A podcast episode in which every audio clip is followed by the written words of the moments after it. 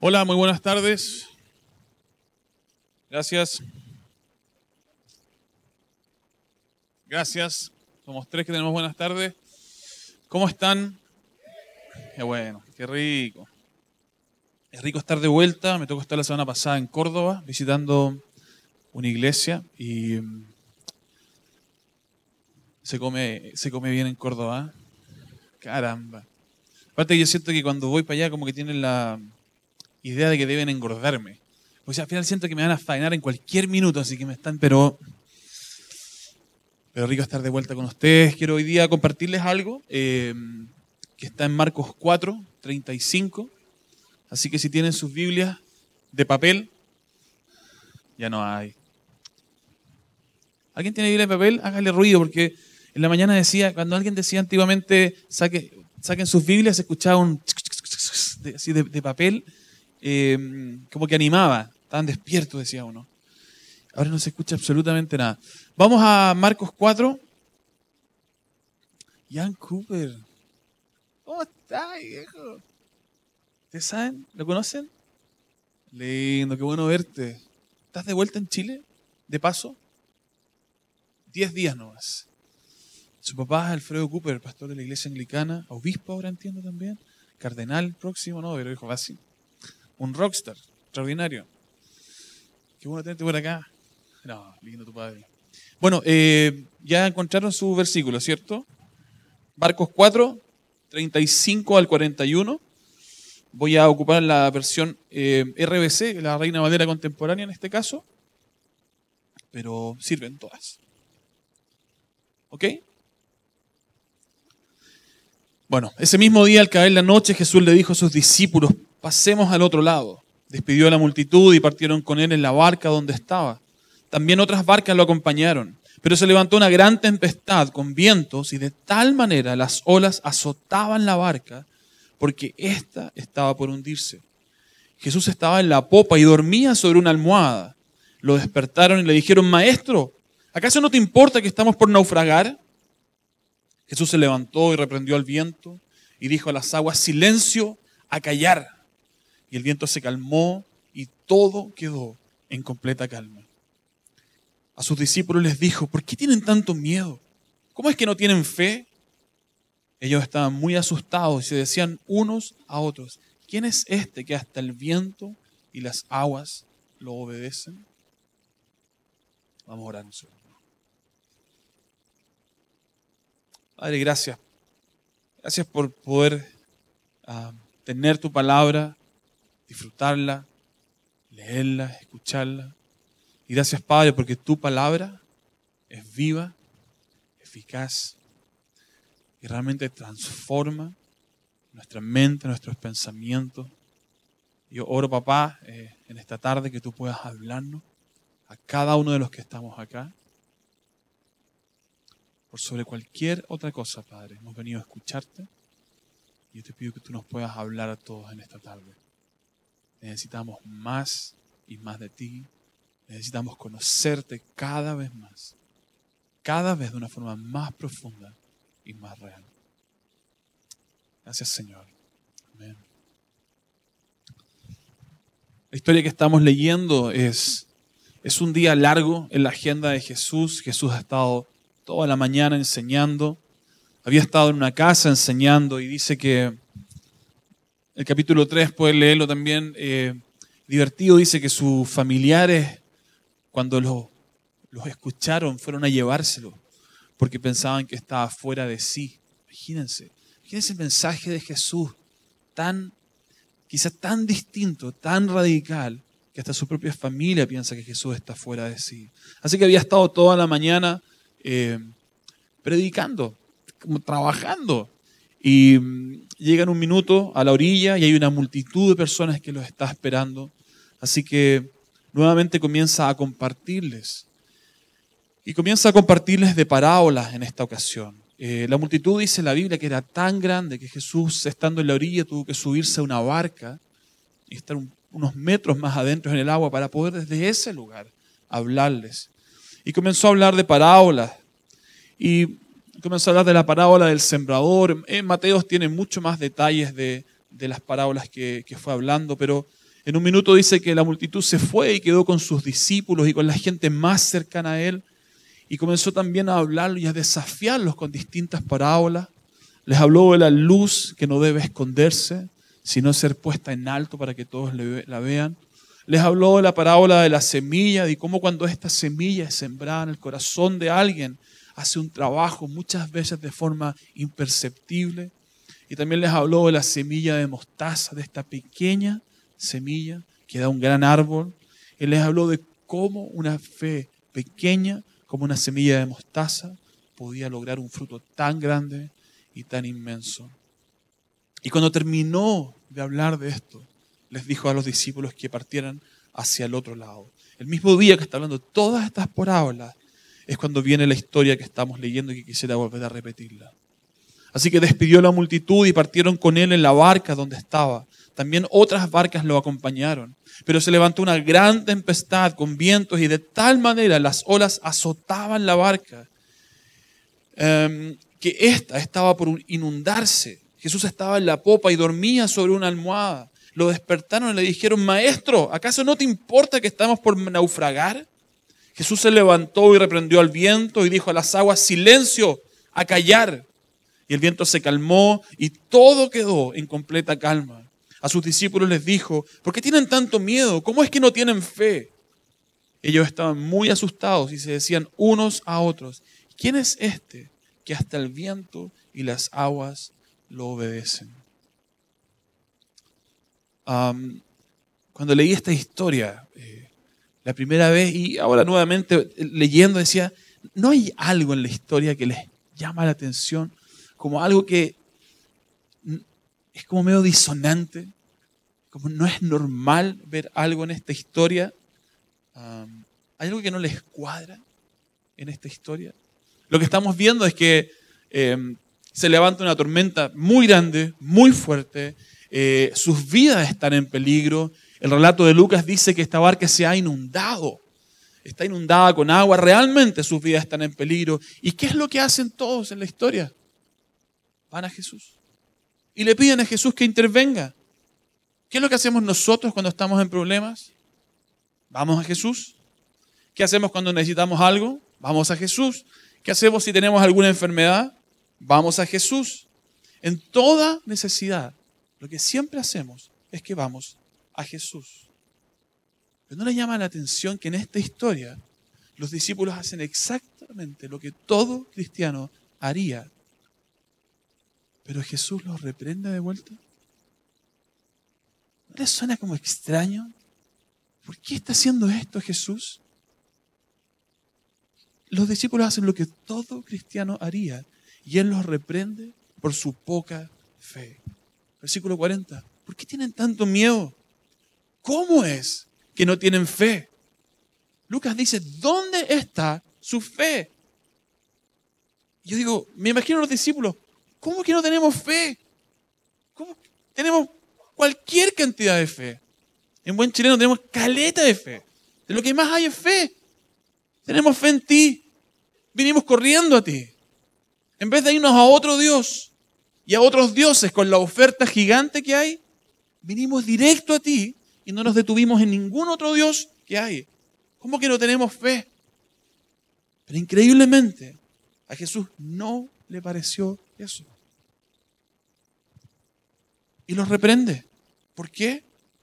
¿Por qué los reprende?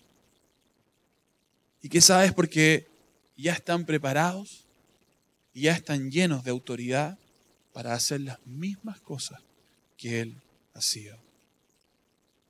Vemos en el relato que Jesús, en los discípulos, reprenden a Jesús. Maestro, ¿acaso no te importa que vamos a morir? ¿No te preocupan nuestras vidas? Tan es como tan poco valor tenemos para ti que nos vas a dejar morir acá. Haz algo. ¿Alguna vez te has encontrado en una situación así, pidiéndole algo a Dios y pareciera que Dios no escucha? ¿O pareciera que Él está dormido, que no responde? Y tu sensación y sentimiento es que pareciera que no tienes valor para Él. Porque si tuviera valor, si fueras una persona valiosa para Él, entonces Él respondería esa oración y actuaría. ¿Y qué tal si esa falta de respuesta es simplemente porque toda esta autoridad ya está en nosotros. Toda la autoridad para que el reino de Dios se manifieste ya nos ha sido dada. Y ya no se trata tanto de simplemente pedir y pedir, sino declarar el reino de Dios en nuestras vidas y en las vidas de otros. No estoy diciendo que no vayamos nunca a Jesús, porque sería absurdo. Pero sí digo que hay que aprender que hay cosas que Dios ya, ya nos ha dicho cuál es su corazón en esas cosas. Y nos ha dado toda autoridad para hacer lo que Él haría si estuviera acá, tal como estuvo hace dos mil años atrás, caminando en medio de nosotros. Alguna vez me acuerdo que cité esto del, libro de Robbie Dawkins, y es que Jesús no vino a demostrarnos lo que el Hijo de Dios solamente podía hacer. Jesús vino a demostrarnos lo que un Hijo de Dios podía hacer acá en la tierra. Déjame ponerte un ejemplo. ¿Qué crees que haría? Ah, ¿Qué pasaría si hubiera un paralítico acá? Y Jesús está acá, el mismo de hace dos mil años, en carne y hueso. Ah, el mismo, una barba frondosa, llevamos dos mil años rompiéndola con la barba, no sé si se dan cuenta, es la tendencia por dos mil años ya, eh, está el mismo Jesús acá. Eh, y hay un paralítico. No estoy hablando el Jesús que vemos hoy día, así. No, el mismo Jesús carne y hueso que leemos en los evangelios está acá. ¿Qué crees que haría? ¿Qué crees que haría si acá hubiera un ciego, un sordo, un mudo, un endemoniado? ¿Qué crees tú que haría Jesús acá? ¿Crees que, uh, ¿crees que se iría a preguntar, a ver, ¿qué hacemos en este caso? ¿Crees que levantaría una oración profunda, larga, tratando de descifrar si es la voluntad de Dios o no intervenir en esta situación? ¿Qué es lo que vemos que hace en la Biblia? De manera constante, interviene. Cada vez que Jesús aparece en la historia, hay alguien con necesidad, Jesús interviene. La mayoría de las historias dicen esto. Jesús tuvo compasión. Jesús vio a la persona y tuvo compasión. Y la compasión lo llevó a qué? A actuar, a traer el reino de Dios en ese lugar. ¿Qué crees que haría Jesús hoy día, en carne y hueso, si tuviéramos una persona con necesidades acá? Probablemente la respuesta sería de todos que Él actuaría porque es lo que vemos que hace en todos los evangelios. Así que la pregunta es, ¿por qué nosotros nos damos tantas vueltas y nos preguntamos tanto si es, será que es la voluntad de Dios hacer esto, no hacer esto otro? Quizá, tal vez. Señor, ¿será, ¿será que quieres sanarlo? ¿Será que, ¿Será que sí? Quizá, tal vez, no sé, qué sé yo, no sé tú, podría ser. ¿Qué hacemos? ¿Qué crees que es lo que nos detiene? Y nos hace dar todas estas vueltas y miles de preguntas. Temor. El temor, la falta de fe. Las mismas cosas que Jesús está reprendiendo en sus discípulos. A veces siento que pensamos y decimos, mira, si Dios realmente quiere hacer un milagro, Él lo va a hacer. Así que yo estaré aquí en mi ventana viendo cómo lo hace.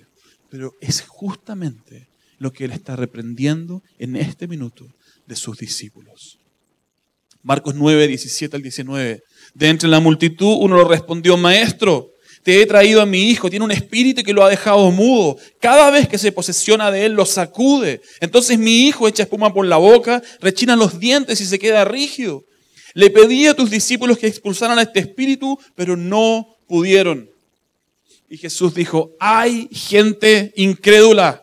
¿Hasta cuándo tendré que estar con ustedes? ¿Hasta cuándo tendré que soportarlos? Tráiganme al muchacho. ¿Les gustan estas palabras de Jesús? ¿La encuentran animosa? ¿Gente incrédula? ¿Hasta cuándo tendré que estar con ustedes? ¿Se imaginan acá al pastor Roy diciendo eso a ustedes? Cuéntenme, ¿qué ha pasado esta semana? ¿Han visto el reino de Dios? No. ¿Hasta cuándo tendré que estar con ustedes? Cabro de porquería. No entienden nada. ¿Cómo cruzaron la raya de gallina? ¿La cruzaron o no? No. ¡Ah! ¿Entienden nada estos desgraciados? Bueno, estas son las palabras de Jesús. Hay gente incrédula. ¿Hasta cuándo tendré que estar con usted? Estaba leyendo algunos comentarios. Dice, algunos piensan que esta reprensión va estrictamente dirigida a sus discípulos. Pero otros dicen que no, que es a la multitud, es mucho más amplio. Es a toda la gente que ha estado escuchando sus enseñanzas, pero aún en buen chileno no la cachan, no la agarran, no la pillan. No sé cómo está traduciendo el flaco de atrás, pero aún no, no entienden el corazón de lo que está enseñando. Es una reprensión a la incredulidad y a la falta de fe. En Lucas 9:41 dice, hay gente incrédula y perversa. ¿Les anima más la palabra perversa? ¿Es más esperanzadora? Siento que Jesús lo está dando, pero con todo acá. Pero la palabra perversa eh, está apuntando a una mente pervertida, que tampoco es más animoso, pero créanme que lo que realmente está apuntando, la palabra del original dice que es distorsionar, malinterpretar, corromper. Así que lo que realmente eh, yo entiendo que está ocurriendo acá es que Jesús está reprendiendo estas mentes que han sido pervertidas por las distintas enseñanzas que han recibido. Y estas enseñanzas los hacían dudar de que ellos pudieran tener la autoridad que tenía Jesús de echar fuera un demonio y de hacer las cosas que él hacía. ¿No les ha pasado a veces? Sentimos que somos lo peor de lo peor y que Dios jamás nos usaría. Bueno, volvamos a la historia. El papá comienza a contar detalles y le dice, muchas veces este demonio lo arroja al fuego o al agua con la intención de matarlo. Si puedes hacer algo, ten compasión de nosotros y ayúdanos. Jesús le dice, ¿cómo que si puedes? Para quien cree, todo es posible. Este pasaje es ahí, pa, pa, ¿cómo? ¿Cómo que si crees? ¿Cómo que si puedes, perdón? Para el que cree, todo es posible. Este es el énfasis. no es tratar, es creer, es fe, es convicción. Esto es lo que está desafiando Jesús. Tener convicción, fe, que realmente, si realmente crees, esto va a ocurrir. Yo me acuerdo mi, mis primeros tiempos, eh, mis primeras veces que oré por gente, por sanidad, lo hice simplemente porque la Biblia decía que había que orar por los enfermos. Pero la convicción era nula, absoluta. honestamente, creo que mi mayor oración fue como, Señor, antes de morir sería, sería choro bien un, un milagrito. No sé, una uña rota restaurada, algo, algo que yo diga, mira, sí, Parece que este Dios de hace dos mil años atrás todavía hace milagros. Pero la esperanza era cero. ¿Por qué no, nunca veía estas cosas? Entonces mis oraciones eran, eran realmente eran para cumplir nomás. Señor, eh, si tú quieres, quizá tal vez tú eh, no es tan malo el pobre. Eh, haz algo acá. no sé. O, o llévatelo. Después de todo, la meta es estar contigo y ojalá que Él lo entienda. O las máximas acciones como, Señor, da, tranquilidad. Y, está bien, creo que Dios tiene esa capacidad que es lo máximo que tenemos, increíble, que Él camina con nosotros en el dolor.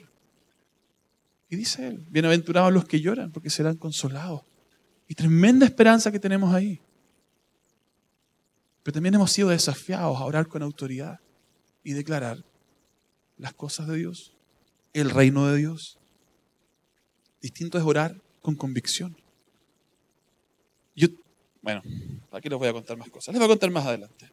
¿Ven el desafío que nos está presentando Jesús acá? Vayan y hagan lo que les he llamado a hacer.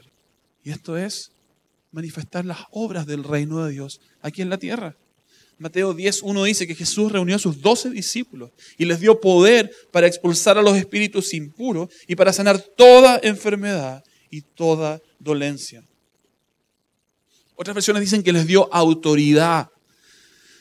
Y la palabra que está ocupando originalmente acá se puede usar como autoridad o poder, pero significa esto, libertad de acción, derecho a actuar. Es como estar carente de restricciones. Así que lo que realmente está diciendo es que nos dio autoridad, el derecho y la libertad de acción, el derecho a actuar sin límites en esto. Segunda de Corintios 18, Pablo dice esto, no me avergonzaré de jactarme de nuestra autoridad más de la cuenta, autoridad que el Señor nos ha dado para la edificación y no para la destrucción de, de ustedes. Tenemos autoridad. Pablo nos está diciendo que el Señor le ha dado esta autoridad. Y obviamente es una autoridad para edificar.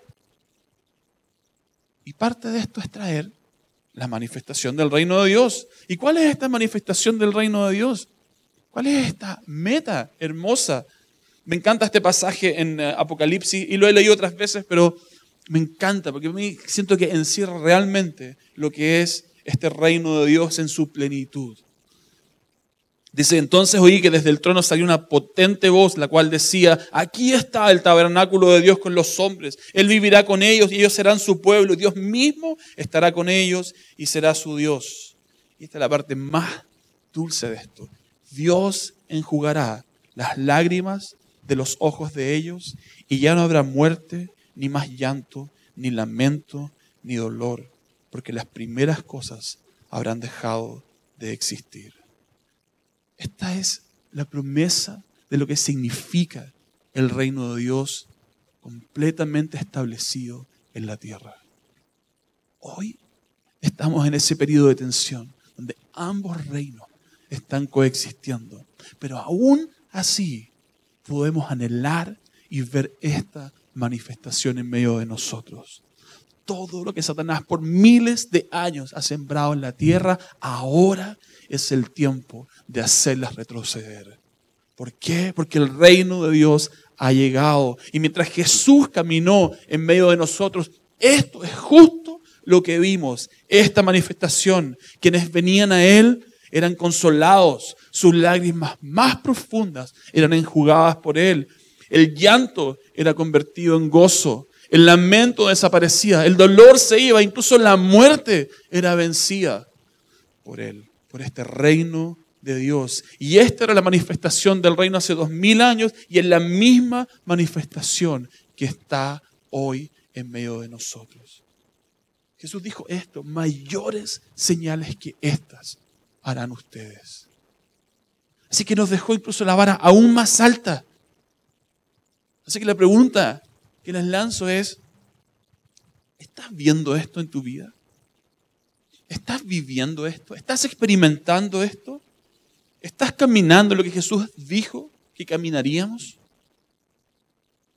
Mateo 28, 18.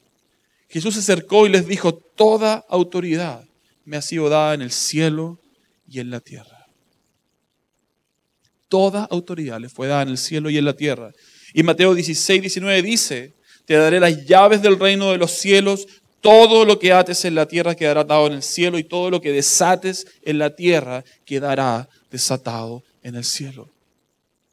Aquí está diciendo que Él nos dio las llaves del reino para atar y desatar. Atar y desatar. Todo esto tiene un contexto espiritual.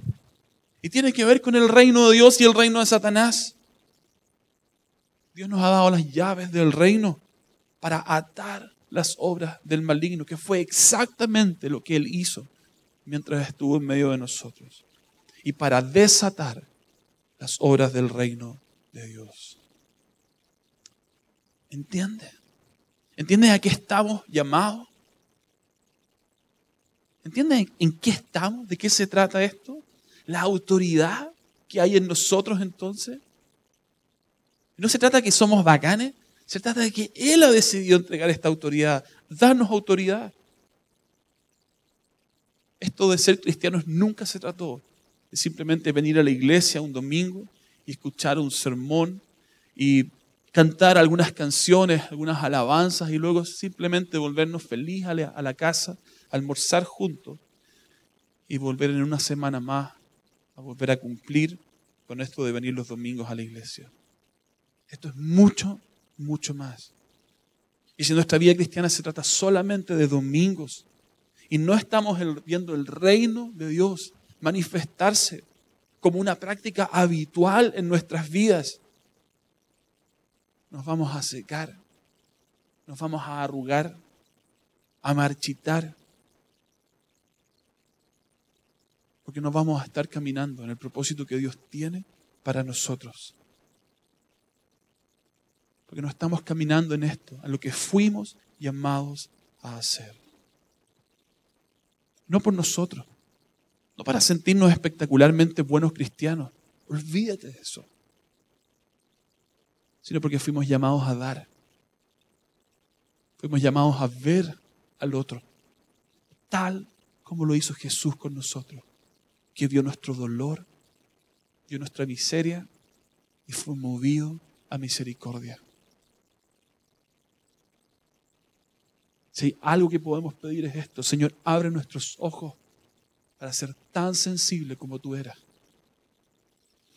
Porque cuando vemos la necesidad de otros y la compasión se apodera de nosotros, entonces es quizá el lugar más seguro para perder todos nuestros temores y lanzarnos a reclamar el reino de Dios, a orar para que las obras del reino se hagan manifiestas en la vida de alguien.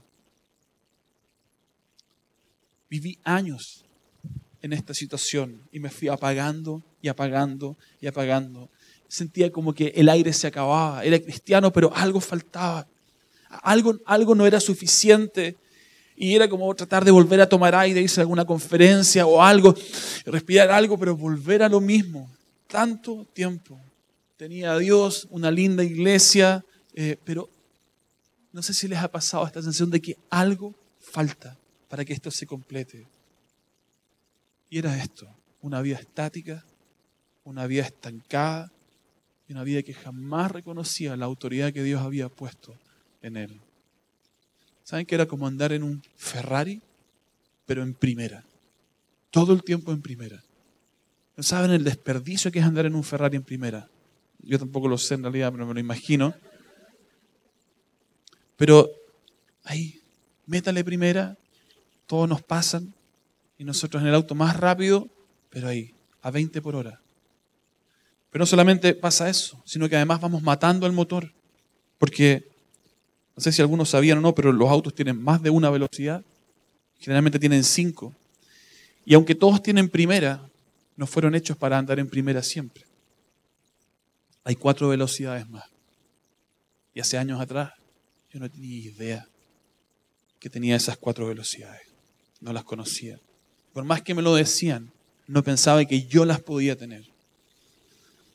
En la primera reunión contaba, cuando recién llegué a la iglesia, eh, venía, venía muy, muy mal. Eh, y Ale y la Ruth fueron mis pastores, me tomaron en todos los pedazos que llegué, trataron de juntarlo y me dejaron así.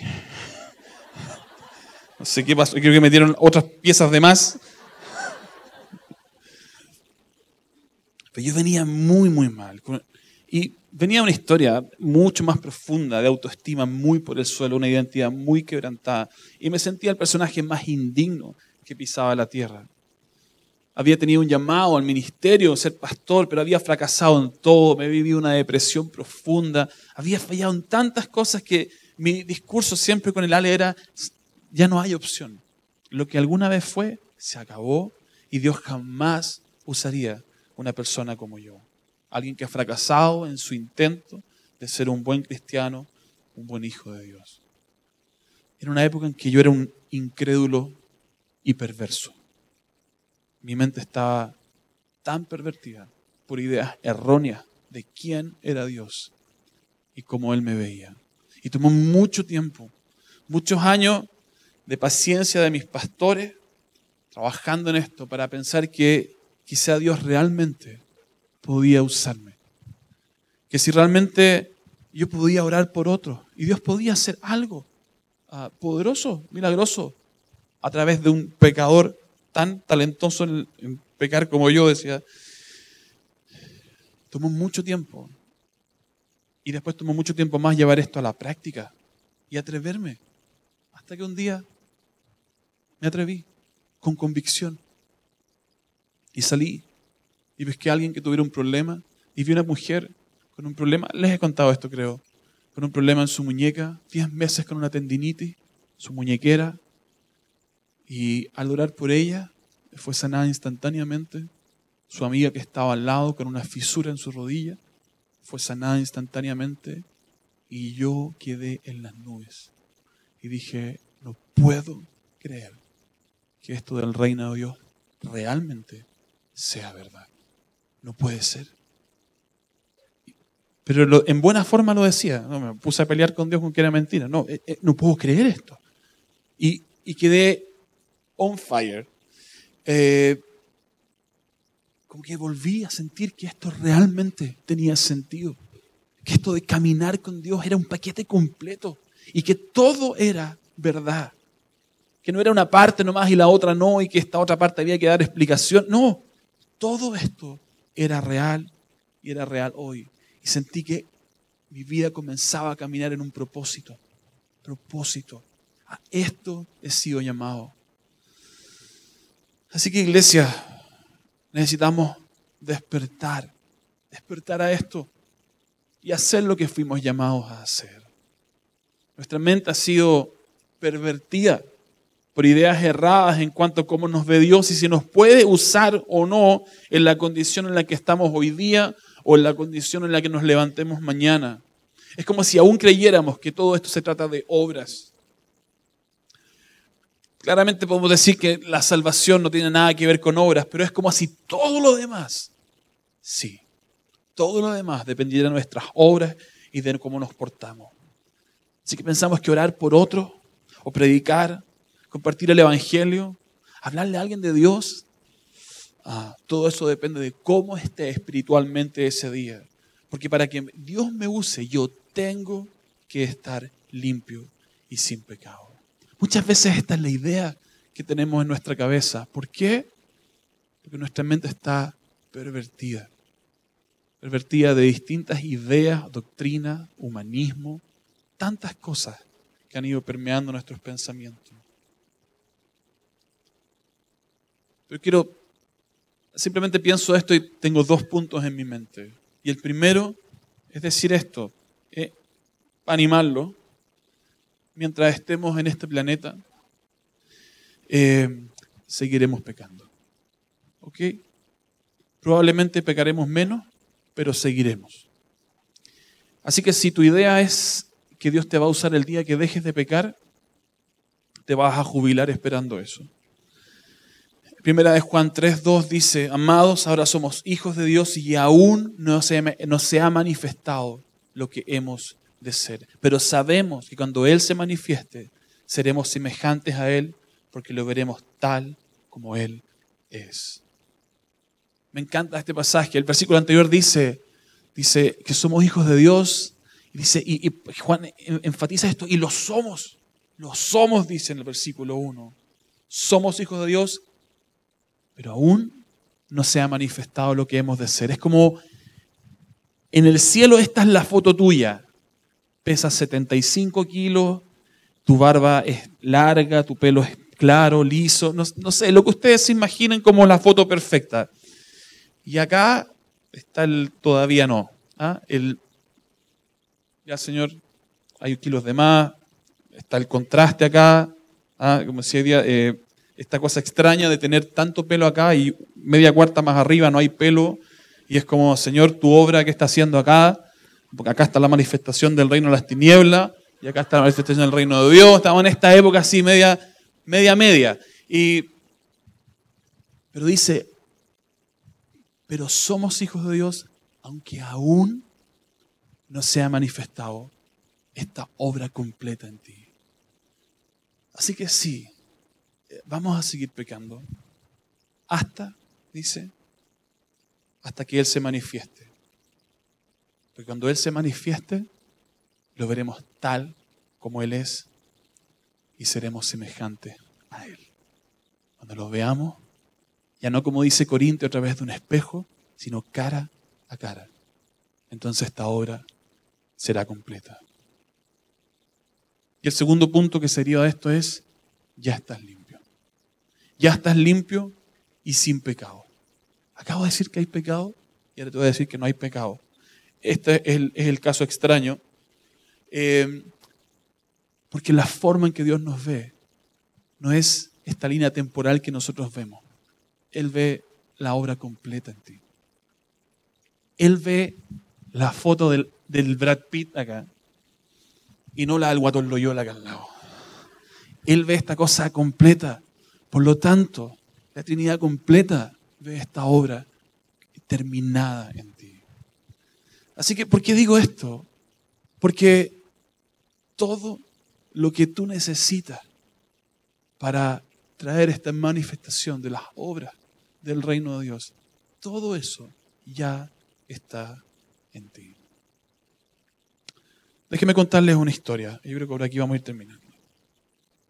Ah, no sé si les he contado esta historia antes. Si se las conté, ustedes me dicen. Pero no sé si les conté la historia de este hombre que fue invitado a una comida en una comunidad nudista. ¿Sí? ¿Han, estado, no? En una comunidad nudista. ¿No? ¿No tenemos una viña de esas? Ah, nada. Eh, no sé, hay cada cosa en, el reino de los cielos. No, el reino de la viña yo creo más que nada. El reino de los cielos es mucho más ordenado que nosotros. Pero no sé si saben esta historia del hombre fue a esta cena que lo invitaron eh, y cuando llegó a este lugar, eh, en el lugar que se estaban quedando, lo llevaron a su habitación y el hombre se quedó en su habitación con una gran batalla interna y era, ¿de dónde saco el coraje para sacarme la ropa? Y ahí estaba el pobre hombre batallando con este pensamiento en su cabeza, porque nunca en su vida antes había estado en una comunidad nudista y nunca antes en su vida se había sacado la ropa frente a otras personas. Así que ahí estuvo un buen rato luchando con esto, hasta que finalmente, sé a dónde logró y encontró el valor para hacerlo. Y se sacó la ropa y decidió bajar al lugar, al comedor donde era la comida. Y mientras iba bajando las escaleras iba determinado simplemente ir y compartir con la gente y no hacerse ni un problema. Y cuando finalmente llegó al comedor, se dio cuenta de que toda la comunidad nudista habían venido completamente vestidos en honor a él. Y ahí estaba él solito. Calato, como decimos. ¿No te has sentido así alguna vez? Como que estás en el lugar correcto, pero tus ropas no son las adecuadas. Es como que estás en el lugar correcto, pero tú no estás preparado para ese lugar. No eres suficiente. No eres suficientemente bueno para estar en ese lugar. Muchas veces sentimos que no encajamos. Y hablamos Hablamos constantemente y sobre todo Roger nos habla de esto, de atrevernos, de cruzar esta raya de gallina y de ser valientes. Pero muchas veces sentimos que no encajamos en eso, que no somos lo suficientemente buenos, que ese no es nuestro lugar. Pero Él ha hecho todo para que podamos encajar y sentirnos en casa. Nos ha limpiado de todo pecado. Y dice la Biblia que Él nos ha hecho santos. Y nos ha vestido con sus ropas, las ropas del Rey, para que sepamos que este es nuestro lugar y este es nuestro hogar. Y que ya no somos mendigos, somos hijos del Rey.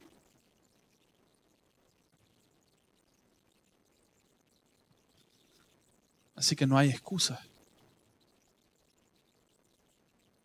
toda autoridad ha sido puesta en nosotros. Dice Corintios que somos embajadores. Y un embajador es alguien quien representa la autoridad de aquel que lo envió. Es un país en otro país. Y nosotros hemos sido enviados en medio del reino de las tinieblas a manifestar la luz el reino de Dios. ¿Por qué? ¿Porque somos superpoderosos? No. Porque Él ha dado autoridad. Y Él nos ha revestido de Él. Voy a terminar con un solo versículo, dos versículos, tres quizás. Lucas 9 dice, cierto día Jesús reunió a sus doce discípulos y les dio autoridad y poder para expulsar a todos los demonios y sanar todas las enfermedades. Luego los envió a que anunciaran a todos acerca del reino de Dios y sanaran a los enfermos. Vemos en Lucas 9 sus doce discípulos enviados con autoridad. Y podemos pensar que quizá, sí, pero son los doce. Y los doce como que la llevaban. Pero el capítulo 10 siguiente parte así. Después el Señor escogió otros 72 discípulos y los envió de, de dos en dos delante de él a todas las ciudades y los lugares que tenía pensado visitar. Cuando los 72 discípulos regresaron, le informaron llenos de alegría, Señor, hasta los demonios nos obedecen cuando usamos tu nombre. Versículo 19 dice, miren, les he dado autoridad sobre todos los poderes del enemigo. Autoridad, poder y autoridad. Todo esto nos ha sido dado. Y creo que este es, volviendo al pasaje inicial, la queja de Jesús con sus discípulos. No tienen fe. ¿Por qué no tienen fe? ¿Hasta cuándo tendré que estar con ustedes? Incrédulos. Les he hablado, les he predicado una y otra vez de la autoridad que hay en mí. ¿Por qué aún deciden dudar de estas cosas? Anoche cuando veníamos con mi señora en el auto, vino una canción a mi cabeza de YouTube que se llama The First Time. Y decía esto, me encanta eh, YouTube, Bono, Bono escribe cosas muy interesantes. Y escribió esto en un minuto, una crisis de fe que tenía. Dice, mi padre es un hombre rico, lleva el manto de un hombre rico, me dio las llaves de su reino venidero, me dio una taza de oro. Él dijo, tengo muchas moradas y hay muchas habitaciones para ver. Pero me fui por la puerta de atrás y tiré la llave. Y tiré la llave. Me deshice de la llave. Él nos ha dado las llaves del reino y nos ha dado autoridad para atar y desatar. Y lo único que quiero decir en esta tarde es, no tires la llave lejos.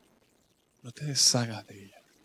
Tómala, apodérate de ella, empodérate y comienza a practicar las obras del reino. El precio que se pagó en la cruz fue demasiado grande para que estemos perdiendo el tiempo. Jesús murió por nuestros pecados, pero ¿saben para qué? Para que así el Espíritu Santo pudiera entrar dentro de nosotros. Y así Él habitara dentro de nosotros. Para que el reino de Dios se manifestara en nosotros.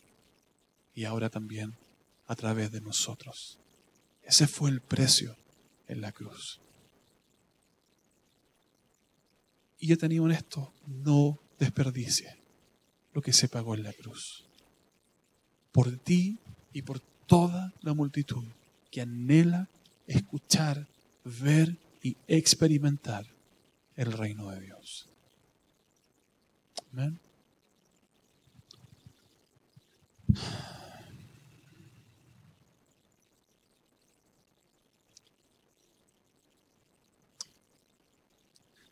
Miren, vamos a terminar.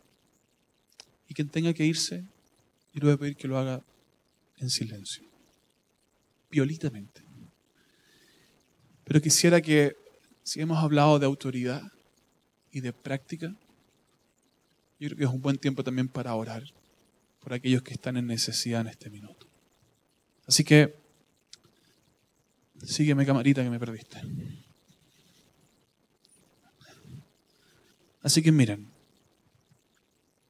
si hay alguien que tiene alguna necesidad emocional, espiritual, física, yo les voy a pedir que donde están se puedan poner de pie.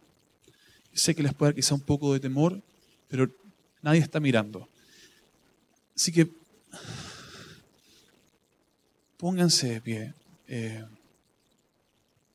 y si alguien tiene que irse, está bien, pueden eh, salir en silencio. Muchas veces cuando hablamos de estas cosas y de autoridad, ah, incluso podemos no estar de acuerdo, y está bien, no me preocupa, pero muchas veces lo que sí es que estamos de acuerdo, pero hasta ahí llegamos. Pero no nos atrevemos a dar el siguiente paso, y es, vamos, vamos a hacer algo acá. Así que todos los que tienen alguna necesidad en este día, física, emocional, financiera, trabajo, lo que sea que hoy te está agobiando. Me, encanta este pasaje de Apocalipsis. Que él mismo dice que ha venido y que enjugará toda lágrima de nuestros ojos. Si hay alguna necesidad en ti, yo quisiera que no te vayas de este lugar de la misma forma. Que Dios pueda venir sobre ti. Y quisiera pedirle a las personas que están alrededor que se pongan de pie y vayan cualquiera que esté en este momento de pie. Y van a orar sobre ellos. Y van a orar con autoridad, declarando cosas sobre ellos. No solamente pidiendo si quizá tal vez podría ser. No, vayan, sean sensibles a la necesidad. Así que pregunten, ¿cuál es tu oración? Pregúntale su nombre, cuál es tu necesidad. Y luego oren por ellos. ¿Ok? Les pido esto nomás. Ninguno se quede sentado pónganse de pie, busquen a alguien. Este es un tiempo ahora de no mirarnos a nosotros, sino mirar a las personas que están a nuestro alrededor. Y si alguien tiene que irse, eh, disculpen que nos alarguemos. Están súper eh, bienvenidos, nomás invitados, que puedan salir tranquilamente, no hay ningún problema. ¿Ok? Así que pónganse de pie el resto. Vayan a buscar a alguien, oren por alguien. Hay hartas personas aquí de pie que no tienen oración. Acá también allá también. Así que busquen a alguien.